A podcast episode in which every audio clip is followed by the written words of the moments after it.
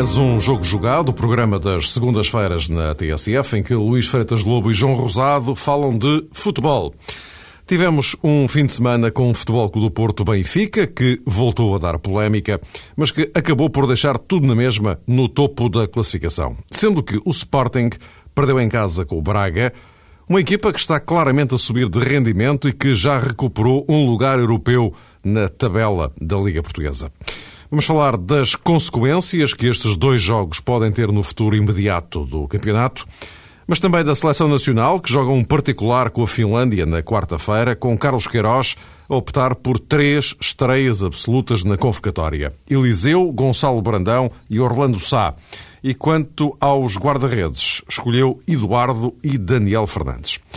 Mas antes, eh, gostava que se pronunciassem num flash sobre a notícia do dia, isto é, o despedimento de Scolari do Chelsea, equipa que o técnico treinou durante apenas meia eh, época. Eh, o Luís Freitas Lobo, boa noite. Eu boa noite, Mário. por ti, o que é que te parece? Eu comecei a por ti porque tu tinhas feito uma previsão de que a longevidade de Scolari no Chelsea não seria grande coisa.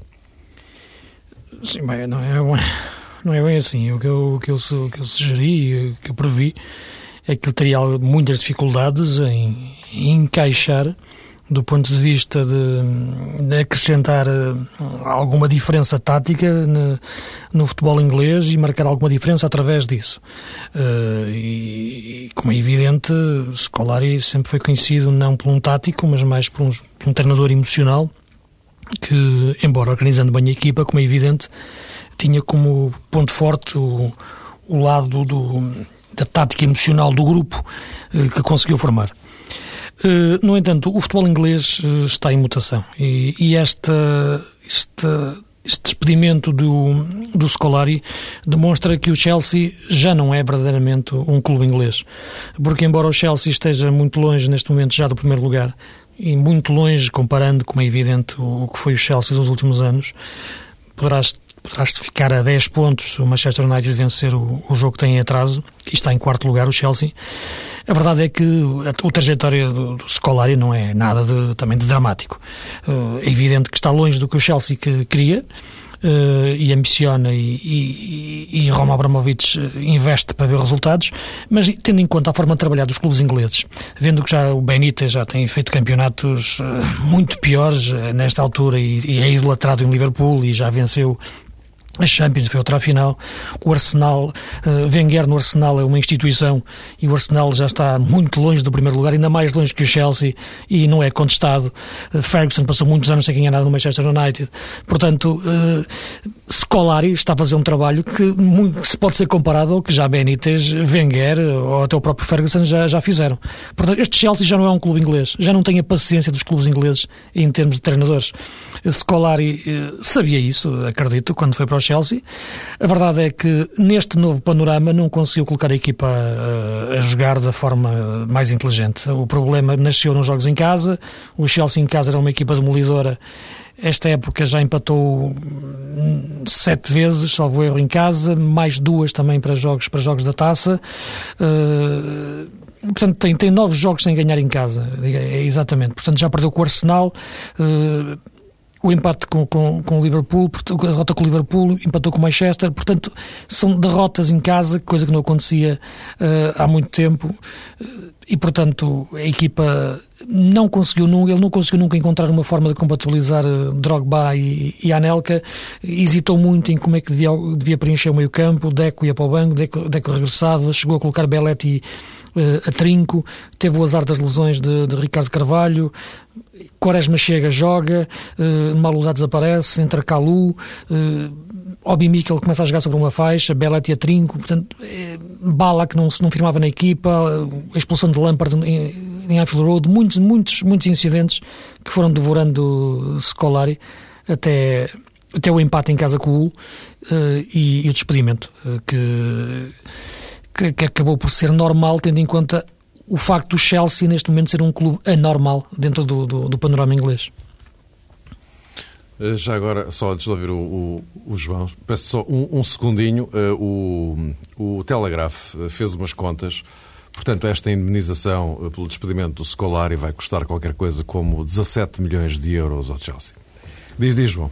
Uh, o que é que eu posso dizer perante esses números? Já dava para contratar um jogador muito bom. Então, nos tempos que correm, não fiquei eh, muito surpreendido também com esta saída de Luís Filipe Scolari.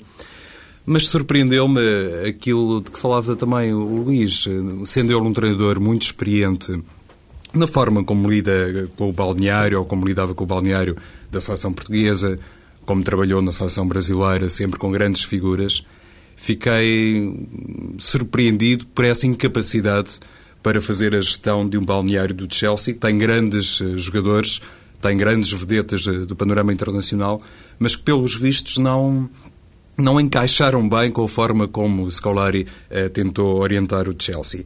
É verdade que, para mim, uh, teve um grande obstáculo. Scolari não domina bem o inglês, penso que ainda hoje isto é, é verdade, corresponde à verdade. Foi um treinador que manifestamente teve uh, dificuldades estrondosas, comparativamente, por exemplo, com José Mourinho, que chegou à Inglaterra e, e, rapidamente eh, falou o idioma local eh, com grande à vontade, o que de resto tem a ver com o percurso, eh, se quisermos, profissional de, de José Mourinho. Com Scolari, não. E essa barreira linguística de comunicação, obviamente que o limitou imenso no tal campo que tem a ver mais com a psicologia e com a forma emocional de lidar com os jogadores. É também verdade que o Chelsea é um clube hum, em transformação, pode inclusivamente ser uh, vendido, digamos assim. Roman Abramovich pode uh, ceder o Chelsea, obviamente, por verbas que nada têm a ver com esses 16 milhões de euros, e provavelmente 17. tudo isto, 17, Provavelmente tudo isto acabou por precipitar a saída de Luís Felipe Scolari, que, no entanto, vai continuar, imagino eu, a ter uh, mercado, sobretudo... Ele diz que vai ficar na Europa sobretudo em Portugal, não, não vai, em Espanha. Não vai sair da Europa nos próximos anos. Pronto, a seleção brasileira então pode e esperar. Pensar, e vai pensar no futuro a partir de junho. Perante essa afirmação de Scolari, Mário, somos tentados em, crer que a seleção brasileira poderá ficar, de facto, para... Eu estou aqui com um problema na minha escuta. Poderá ficar então para segundas núpcias, eh, no caso de Luís Filipe Scolari. De qualquer forma, também penso que nesta questão que enquadrou o despedimento de Scolari, temos, obviamente, que valorizar o trabalho que foi feito anteriormente por eh, José Mourinho, porque o Chelsea não estava nem de perto nem de longe habituado a grandes uh, proezas e à conquista de muitos títulos. Com Mourinho rompeu claramente com essa tradição e se calhar essa herança também pesou muito agora com, com Scolari, pesou muito no trabalho de Scolari e levou a esta saída, mas ainda bem que ele sai, uh, digamos, com os bolsos cheios e provavelmente Scolari pensou nisso quando aceitou o convite os nossos amigos do, do Telegraph eh, nestas coisas de, de, dos dinheiros não perdoam. E então uh, dizem eles que, pelas rescisões de Scolari, Mourinho e Avram Grant, isto tudo somado uh, dá para aí 45 milhões de euros só em indemnizações uh, pagas pelo, pelo Chelsea. Bom, passemos para a realidade portuguesa. Futebol Clube do Porto Benfica deu um a um, mais polémico, enfim. Uh, agora, olhando para a frente, uh, quem é que ganha uh, mais ou perde mais com este empate? Que reflexos é que isto pode ter no imediato na, na corrida pelo, pelo, título, se levarmos a linha de conta que, entretanto, o Sporting derrapou frente ao, ao Braga, já iremos falar disso. Porto Benfica. João, queres começar tu?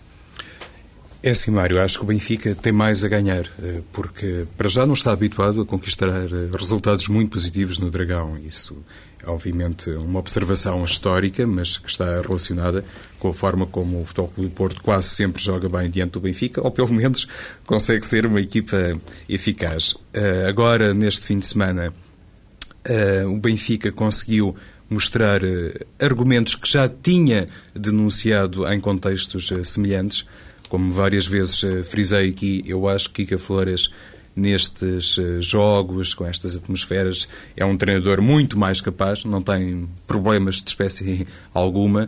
O pior para Kika Flores e, consequentemente, para o Benfica são os outros eh, desafios perante equipas com um currículo diferente e, teoricamente, inferiores ao Benfica. Mas é aí, imagino, que os campeonatos continuam a decidir-se. E esse pode ser digamos que, o nosso ponto de interrogação que ajuda a responder à questão que o Mário Fernando há pouco levantou. Se o Benfica for capaz, eh, no que resta do campeonato, e faltam, creio que, 13 jornadas, de melhorar o seu futebol eh, ofensivo, de ser uma equipa organizada e com alguma filosofia de jogo, pelo menos alguma, é evidente que penso que o empate, este resultado no Dragão, pode galvanizar o Benfica e pode até levar a equipa a ser o candidato número um ao título nacional.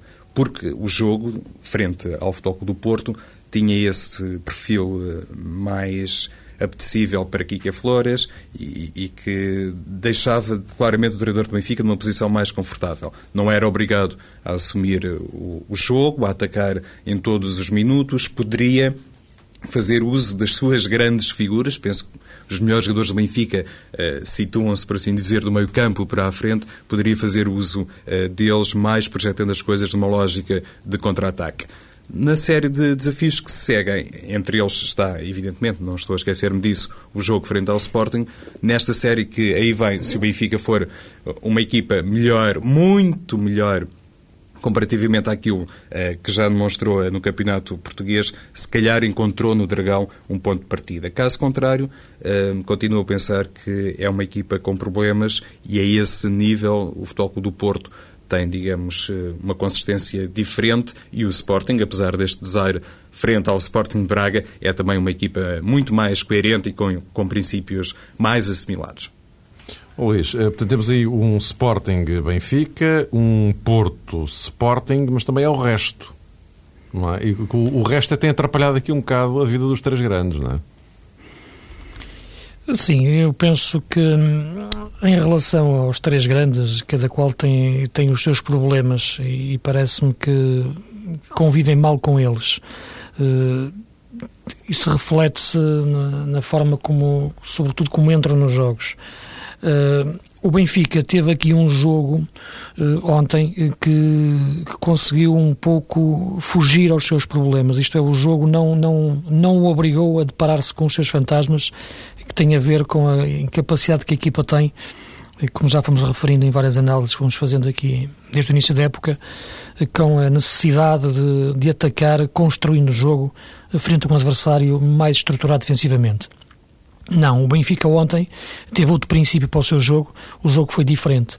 Cabia ao Benfica ter uma organização defensiva inteligente, cabia ao Benfica não dominar o jogo, mas controlá-lo no seu meio campo defensivo, defendendo um pouco mais, mais baixo, num bloco mais recuado do que é habitual, para não dar espaços nas costas dos, do, da sua linha defensiva e depois eh, tentar a transição defesa-ataque não de uma forma apoiada, porque isso não faz parte do modelo de jogo de Kika, mas pelo menos de uma forma uh, menos longa, isto é, uh, que não partisse a equipa, não partisse o espaço do meio-campo, a zona central do meio-campo, uh, em que o Porto podia entrar com os seus médios. Uh, Aymar conseguiu muitas vezes baixar no terreno para ocupar essa zona entre linhas no, no meio-campo e foi fundamental ao Benfica ter, ter o controle dos espaços. O Benfica reconheceu melhor todos os espaços em campo e, e conseguiu entrar muito bem no jogo, travando a, a, velocidade que o Porto quis imprimir. O Benfica conseguiu imprimir sempre um ritmo mais lento e com isso teve, teve o controle do jogo. Uh, foi de uma forma inteligente que a equipa manejou essas diferentes velocidades e, e controlou o jogo e parece-me que, que esta afirmação de personalidade que a equipa teve foi, foi muito importante do ponto de vista de, de, de, dos jogadores sentirem-se mais importantes depois de, ultrapassarem o, um, um, adversário, um teste como, como o do Dragão. Agora, os próximos jogos vão, como é evidente, colocar a equipa perante, do ponto de vista tático, perante os mesmos problemas que já teve no passado, porque vão ser jogos diferentes. O próximo jogo em casa com o Passos Ferreira, por exemplo, vai ser um jogo novamente taticamente diferente.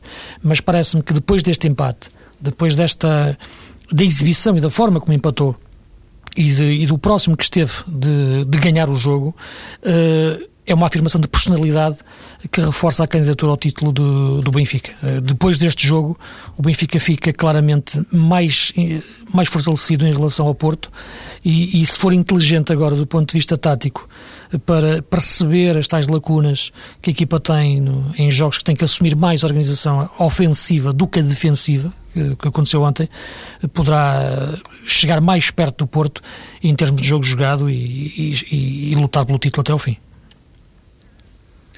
E, e, também, eh, Luís, não sei se concordas, penso que eh, ganhou um guarda-redes, por assim dizer, era um teste de fogo para Moreira e o Benfica conseguiu ter no seu guarda-redes uma figura com um rendimento bom. É verdade que o jogo do Porto também não obrigou o guarda-redes do Benfica a muito trabalho. Já houve jogos muito piores para Moreira, mas de qualquer forma penso que foi.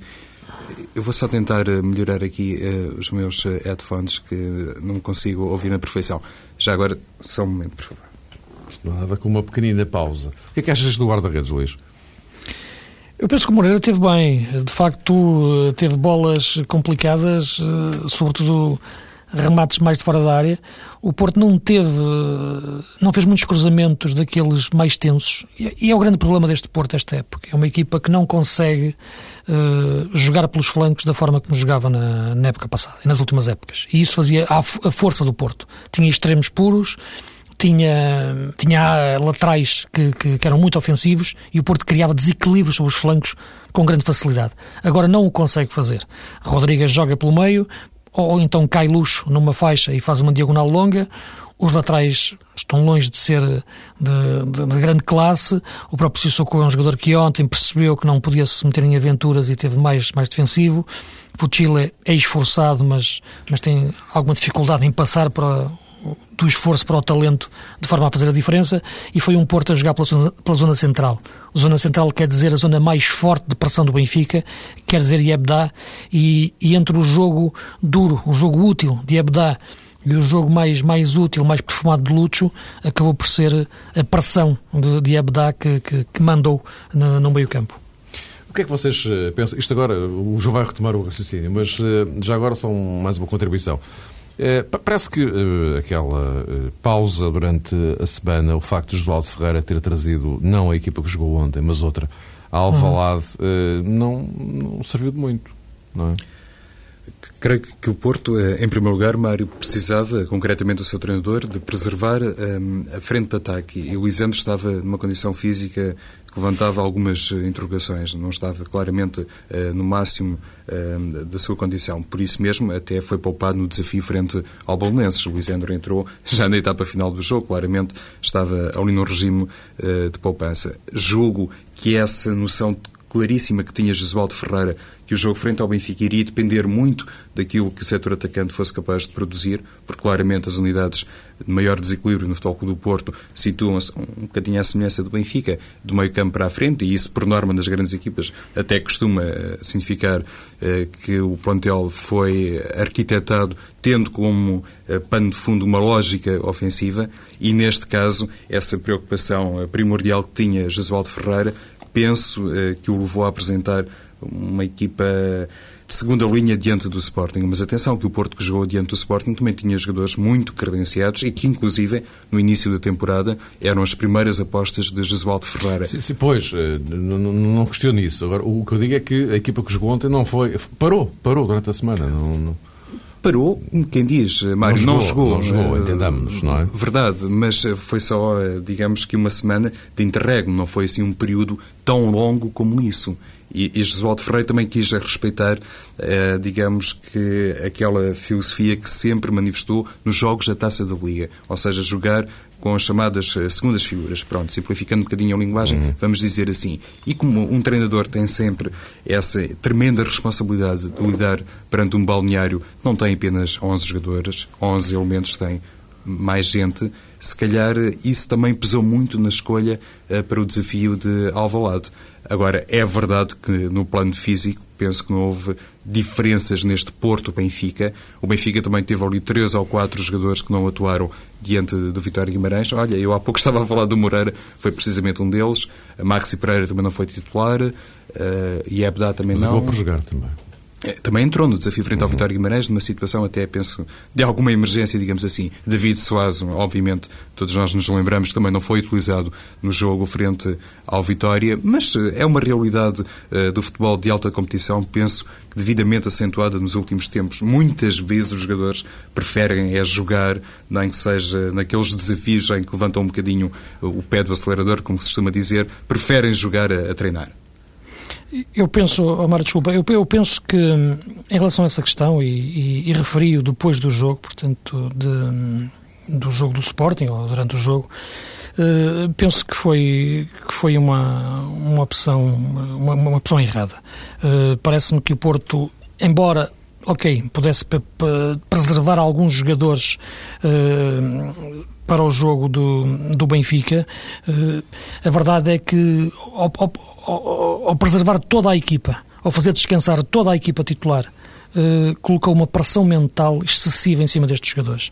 Estes jogadores podiam ter passado uma semana mais contraída, pensando também no jogo com o Sporting, uh, não sabendo quais é que iam jogar ou quando não iam jogar, podia convocá-los a todos e, e, e, entrar apenas alguns, ou, ou ficar apenas a alguns fora da convocatória. E, e, a pressão mental durante a semana seria a pensar também no jogo com o Sporting e não passar tanto tempo a pensar no, no jogo com o Benfica, a ouvir na, na rua, no, no, a ler nos jornais, a ouvir nas televisões, nas rádios, o treinador viu-se, percebeu-se a pressão que estava colocada em cima da equipa para o jogo com o Benfica. E, e os jogadores sentiram, desde que entraram em campo, a ansiedade não só de ter de ganhar, mas quase de ter de esmagar. De ter que demonstrar que realmente eram, eram mesmo superiores e que tinham que estar superiores porque na por cima tinham descansado. E a verdade é que eu penso que, que esta gestão eh, quase do sistema nervoso central de, do, do, do, jogador de futebol, eh, na minha opinião, foi, foi, foi mal gerida no caso do Porto. Não acredito que este tipo de jogos se decidam nunca na, numa questão física. Eh, são jogadores de top a esse nível. A recuperação hoje em dia é feita de uma forma muito evoluída.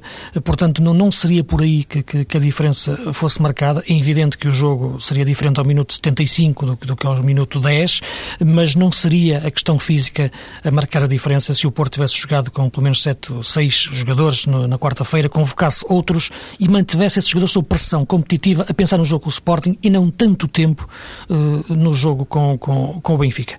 Penso que a ansiedade com que a equipa entrou em campo uh, denotou logo uh, alguma falta de tranquilidade depois do ponto de vista de posicional para jogar bem taticamente frente ao Benfica e, e isso refletiu-se na, na, na, forma precipitada tal, como muitas vezes peso, uh, resolveu muitos lances. O tal peso de ter que ganhar obrigatoriamente ao Benfica, não é? Ou seja, eh, eles, eles são poupados do, do jogo de Alvalade no pressuposto de que obviamente têm que ganhar ao Benfica. Portanto, e que teriam que marcar uma diferença Exato. clara no nível físico até. Uhum. E isso não é assim tão simples. Vamos virar a página para o Sporting Braga. O Braga ganhou, Uh, o Sporting uh, fica numa situação um pouco mais uh, complicada. Ainda assim, o resultado do Dragão foi talvez o que mais interessou ao Sporting, uma vez que perdeu em casa e acaba por se atrasar apenas um ponto em relação ao Porto e ao, e ao, e ao Benfica. Mas, Luís, o facto é que o, o Braga joga, marca. O que é que se passa com este Braga? Passa-se que, e com este que é uma equipa Uh, o Braga fez uma exibição fantástica em Alvalade. Eu diria que a primeira parte foi, foi, foi realmente taticamente quase perfeita. E foi, não foi, e os golos só apareceram na, na segunda. Foi uma equipa que, que soube defender sem, sem ser defensiva. Foi uma equipa que soube ter a bola no meio-campo sem, sem especular com o jogo. Isto é, teve uma posse de bola objetiva, uma posse de bola a construir cada recuperação de bola tinha logo como subsequente uma saída para o ataque veloz e intencional e vertical e depois com avançados muito inteligentes a movimentar-se. E aqui uh, Jesus tomou, na minha, na minha opinião, uma, uma opção que, eu vinha referindo também nas, análises que fiz aos jogos com o Benfica e com, e com o Porto, uh, desta vez a mais correta, isto é, jogar com o Mayong uh, ao lado de Renteria. Uh, não torna o Braga diferente a jogar, torna o Braga diferente a atacar nos últimos 30 metros. Dá outro peso à equipa em termos de movimentação, dá outro peso à equipa em termos de presença na área, porque, tanto, porque a Renteria é um jogador que sai muito bem da área, sabe buscar a bola, tem peso depois físico para transportar, Mayong sabe estar na área, os jogadores trocam muito bem posicionalmente. Uh, nos outros jogos tinha jogado Mossoró que é um jogador um pouco lento a sair daquela zona de pressão. Não era o jogador indicado, na minha opinião, para jogar contra o Benfica e contra, e contra o, o, o Porto e também contra o Sporting. E a entrada de, de, de, Luís Aguiar para a segunda linha, porque ele tem o passe, tem a forma de resolver nesse, nesses pequenos espaços, nos espaços mais curtos que Mossoró não tem. Uh, acho que foi fundamental para. para para o Braga jogar no campo todo em Alvalade. Não, não só, não lhe faltaram os 30 metros que faltaram nos jogos de contra Porto e contra, e contra, e contra Benfica, na minha opinião, em, em que o Braga realmente esteve perto da área do Benfica e do Porto, mas de uma forma mais, mais nervosa, de cruzamentos, de bola, meter muita gente na área. Aqui não, surgia lá de forma limpa, de forma cristalina, o último passo entrava bem, o cruzamento entrava bem, e os médios entravam bem de trás, e fez uma exibição fantástica, a vitória é, é claríssima e muito justa, e, e pode relançar o Braga como não diria como um candidato ao título, mas como um candidato a, a intrometer-se nessa luta, pelo menos uh, a influenciá-la e, e, quem sabe, a ambicionar até um lugar de Liga dos Campeões. Já agora, eh, João, só uma contribuição. Uh, isto é só para uma, um bocadinho da pontinha do, do véu. Uh, o, o, estudo mensal, que, estudo de opinião mensal que é feito pela Eurosondagem para a TSF Sport TV DE no jogo, que mais logo será, será divulgado, é curioso porque a opinião da maioria dos, dos inquiridos eh, é esta. Jorge Jesus é, neste momento, o melhor treinador do Campeonato Português. Isto não deixa de ser muito curioso. Por outro lado, eh, também, não sei até que ponto, são mais contribuições para a vossa reflexão, não sei até que ponto é que eh, estas ehm, notícias, Atlético Madrid tem Paulo Bento numa lista de possíveis treinadores para o futuro, Uh, Filipe Sás Franco a dizer não, não vou renovar com o Paulo Bento porque ele próprio me pediu para não renovar. Uh, isto, isto, também não, não poderá influenciar, uh, enfim, não sei. São Olha, ideias. pela primeira questão, digamos assim, eh, Mário, eu julgo que Jorge Jesus é justamente reconhecido como um dos melhores treinadores da Liga Portuguesa. Não, não sei se o melhor, isso depende de Atenção, vários ângulos. O melhor, o melhor no sentido de performance. A questão é esta, não é? Pois, muitas vezes o público, e nós também, evidentemente, olhamos para uh, o nível uh, de exibição da equipa do Sporting Braga, de exibições do Sporting Braga, e percebemos que é, de facto, uma equipa top do campeonato português. Há poucas equipas a jogar como o Braga, se calhar até não há mais nenhuma, mas uh, se considerarmos, por exemplo, o nível do plantel do Sporting Braga e fizermos uma comparação com o plantel do Leixões, eh, eu estou tentado identificar como treinador do campeonato mais José Mota do que, não, eh, do que propriamente Jorge Jesus. E não tem nada a ver, como é evidente. Enfim, creio que há muita gente que saberá isto. Nada tem a ver com o valor altíssimo que reconheço eh, em Jorge Jesus, que acho que, do ponto de vista tático e estratégico, é realmente um treinador notável e em Alvalade foi precisamente essa sabedoria de Jesus que também contribuiu para desequilibrar uh, imediatamente, diria eu, o, o, jogo. Agora, o Sporting de Braga, uh, tal como frisou o seu treinador, em Alvalade contra o Sporting, fez uso de argumentos que já tinha uh, denunciado nos jogos contra o Benfica e contra o Futebol Clube do Porto. A grande diferença foi, de facto, as decisões ao nível da arbitragem nos jogos na luz e em casa contra o Porto, houve decisões mais polémicas que prejudicaram sempre o Sporting Braga. Em Alvalade não foi o caso, mas uh, a primeira parte do Sporting se foi tão cinzenta e, e, tão apagada do ponto de vista ofensivo, isso teve muito a ver com a organização e, e, sobretudo, o nível de harmonia do jogo do Braga, que foi uma equipa que não se limitou uh, a defender. Ou por outra, começou a defender lá à frente. Precisamente há pouco o Luís falava na questão uh, Maion, que foi uma novidade comparativamente aos outros desafios com os grandes, e foi um jogador que fez muito bem a ligação, eu diria até a defesa-ataque, porque foi o primeiro elemento a defender e muitas vezes jogou no meio-campo uh, Maion, que foi o quinto elemento da equipa do Sporting Braga uh, no meio-campo. A esse nível, é evidente que Jorge Jesus uh, tem um trabalho uh, por trás que pode conduzir uh, um tipo de exibição desta natureza. Um Braga descomplexado, mas com os seus problemas. A capacidade para a equipa interiorizar que as debilidades que tem podem ser, digamos que, esbatidas mesmo num jogo em Alvalade contra o Sporting. Isso é muito importante e revela uma segurança mental que está decorrente do trabalho do treinador. O Braga tem há muito tempo problemas no eixo defensivo. Ontem pelos vistos, teve mais um de última hora com Freixo. Enfim, não sei se Freixo iria jogar eh, no meio da defesa ou no meio campo, mas uh, Jesus rapidamente tratou de emendar essa situação. E há pouco falávamos da questão física. O Sporting uh, teve de início sete jogadores, apresentou de início, no 11 inicial, sete jogadores que não foram titulares no jogo frente ao Futebol Clube do Porto. Lá está, a questão física não é primordial e muitas vezes é, é, comentamos aqui a, a, posição certa para um jogador como o João Motinho, ontem jogou mais solto, mais liberto, mas nem mesmo é, com o seu capitão da equipa a jogar na chamada posição 10, o Sporting foi uma equipa com ideias. Dir-se-á que o Sporting Braga a esse nível teve grande responsabilidade, mas é óbvio que faltaram também jogadores muito influentes no Sporting, a começar por Edson.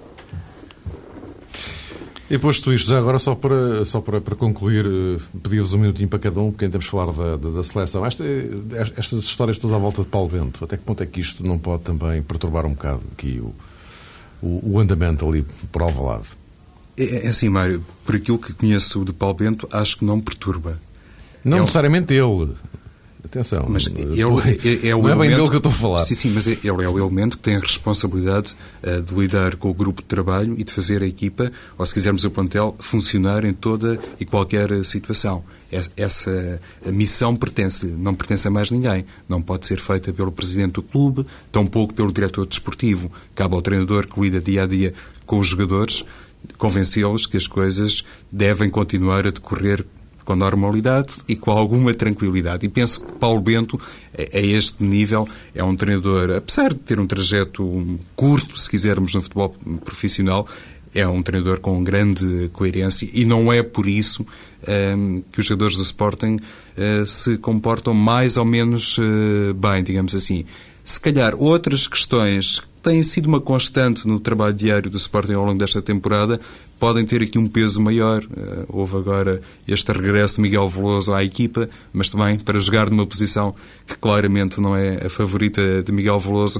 Se calhar este género de problemas uh, pesa mais instantaneamente no decorrer do jogo e contribui mais para resultados mais negativos do que propriamente a situação uh, de Paulo Bento. Porque quando o treinador, neste caso do Sporting, diz que não está minimamente incomodado com o seu futuro, toda a gente tem noção de que ele está a falar a verdade. E imagino que os jogadores do Sporting são os primeiros, imagino eu, a perceber isso.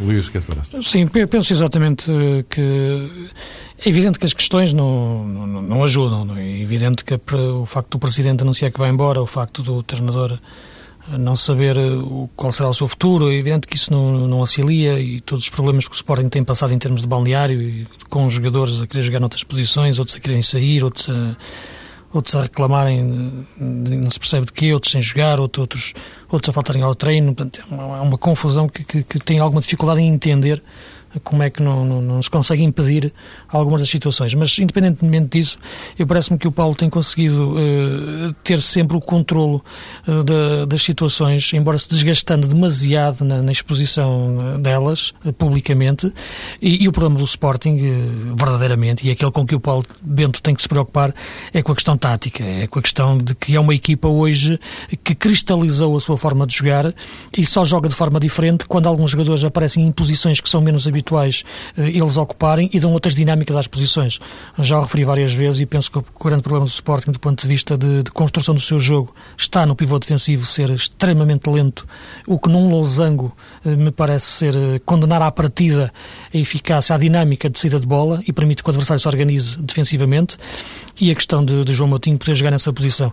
Uh, o problema do Sporting é tático, é falta de alternativas táticas que possam surpreender o adversário, porque qualquer adversário já percebe bem como o Sporting joga. A dificuldade é muitas vezes entender como é que alguns jogadores se vão movimentar. E quando ontem vês que faltava Lietzen, uh, a relação com o golo então torna-se torna muito escassa e o Braga conseguiu em todos os momentos reconhecer os espaços defensivos e ofensivos e controlou e ganhou o jogo taticamente sem grande esforço. Foi uma vitória tática de Jorge Jesus, mas não foi uma vitória tática que, que, que surpreenda e que tenha sido. que tenha, tenha, ele tenha tido necessidade de grande preparação estratégica para, para, para, o facto. Isso é verdade e é isso que deve fazer pensar o Paulo Bento no, nas próximas semanas.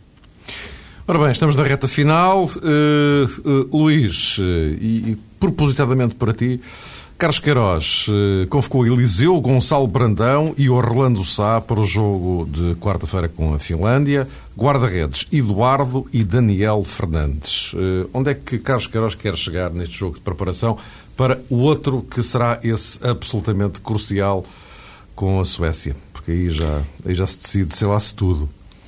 Uh, vai-se decidir, na minha opinião, vai ser um jogo pois, decisivo. Eu também acho. Uh, repara, uh, para tentar ser o mais, mais sintético possível, uh, independentemente dos jogadores em causa, que, que, merecem todo o respeito e penso que todos eles têm, têm valor, o que está aqui em causa, na minha opinião, é uma forma de fazer a seleção.